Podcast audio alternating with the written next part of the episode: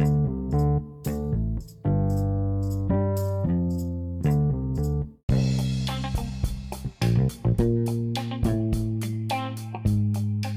filosofia pode nos ajudar a pensar sobre a nossa própria vida. Chama-se ética a parte da filosofia que se dedica a pensar ações humanas e seus fundamentos. Um dos primeiros pensadores filósofos a pensar foi Aristóteles, que viveu na Grécia no século 9 a.C. Esse filósofo ensinava numa escola a qual deu o nome de Liceu, e muitas de suas obras são resultado das anotações em que, em que os alunos faziam em suas aulas. Em suas aulas, Aristóteles fez uma análise do agir humano que marcou decisivamente o modo de pensar ocidental. O filósofo ensinava que todo o conhecimento e todo o trabalho visam algum bem. O bem é a felicidade de toda ação. A busca do bem é o que difere a ação humana de todos os outros animais. Então, Aristóteles perguntou: qual é o mais alto de todos os bens que se pode alcançar pela ação? E como resposta, encontrou a felicidade. Essa resposta formulada pelo filósofo encontra-se até os nossos dias. Tanto o homem do cotidiano como todos os grandes pensadores estão de acordo que a finalidade da vida é ser feliz. Identifica-se o bem viver e o bem agir como ser feliz.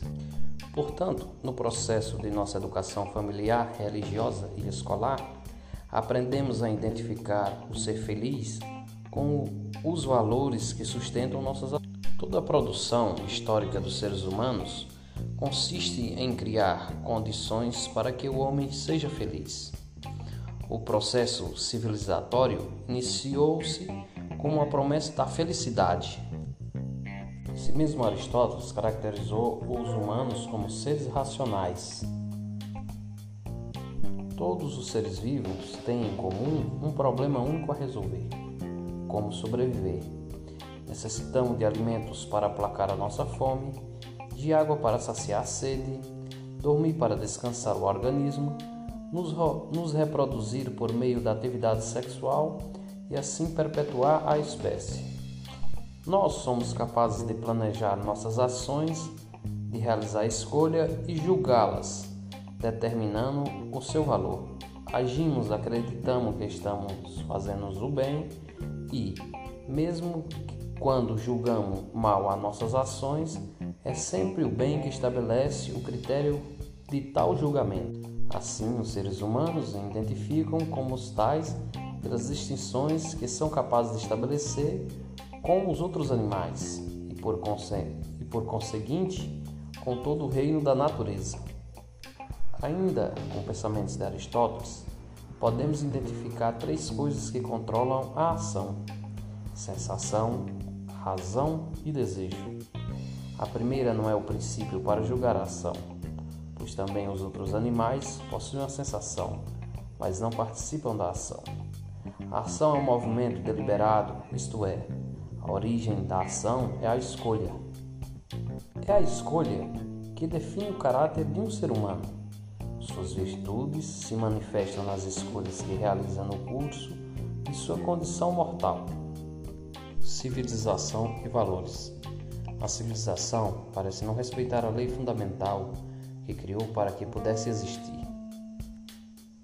É proibido matar se existissem práticas homicidas, os critérios de bondade e justiça não são cumpridos. Grande parte das lutas da humanidade centraliza-se em torno da tarefa única de encontrar uma acomodação conveniente, isto é, acomodação que traga felicidade.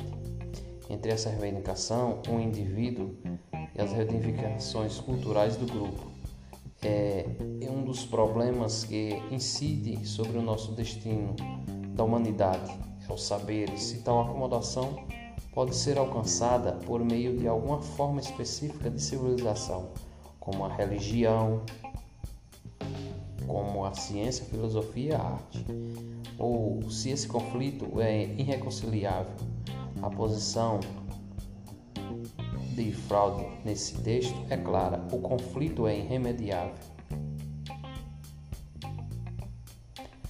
A tarefa da civilização é humanizar esse animal racional chamado homem.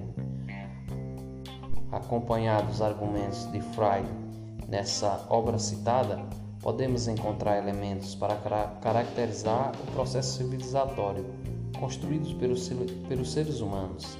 A civilização é concebida como tudo aquilo por meio do que a vida humana se elevou acima de sua condição animal.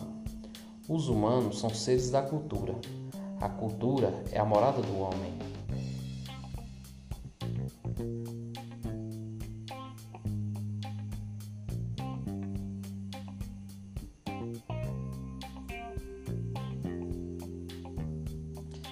Na luta pela sobrevivência em um mundo sombrio e assustador, o animal racional teve que enfrentar três grandes desafios: o poder superior da natureza, que nos ameaça com forças de destruição, a fragilidade do próprio corpo, condenado à dissolução, e as leis que regulam as suas ações sociais.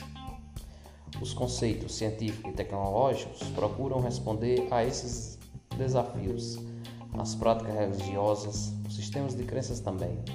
As teorias filosóficas e as produções artísticas inserem-se nessa mesma tarefa de encontrar caminhos para esses desafios humanos. A civilização tem que ser defendida contra os indivíduos e seus regulamentos, suas instruções, ordens que dirigem a essa tarefa. Fica assim a impressão de que a civilização é algo que foi imposto a maioria resistente por uma minoria que compreendeu como obter a posse dos meios de poder e coerção. Finalmente, como relacionar a ética, a instância individual, e civilização, a instância coletiva? A ética pensada no campo da lei leva-nos a, a obter a posse dos meios de poder e coerção. Uma minoria impõe seus valores à grande maioria que resiste. Poder é concebido como essa imposição de uma minoria à grande maioria, mas a conclusão nos permite pensar o poder também como resistência por parte da maioria. Há também outra possibilidade de pensarmos a ética como exercício estético. Em meio a esse conflito irreconciliável entre as grandes exigências individuais por liberdade e as restrições impostas pelo regulamento social, podemos criar condições para estar a uma ética da beleza, fazer uma vida uma obra de arte, criar condições para que cada um produza sua própria vida, com que se esculpe o mármore ou pinta uma tela.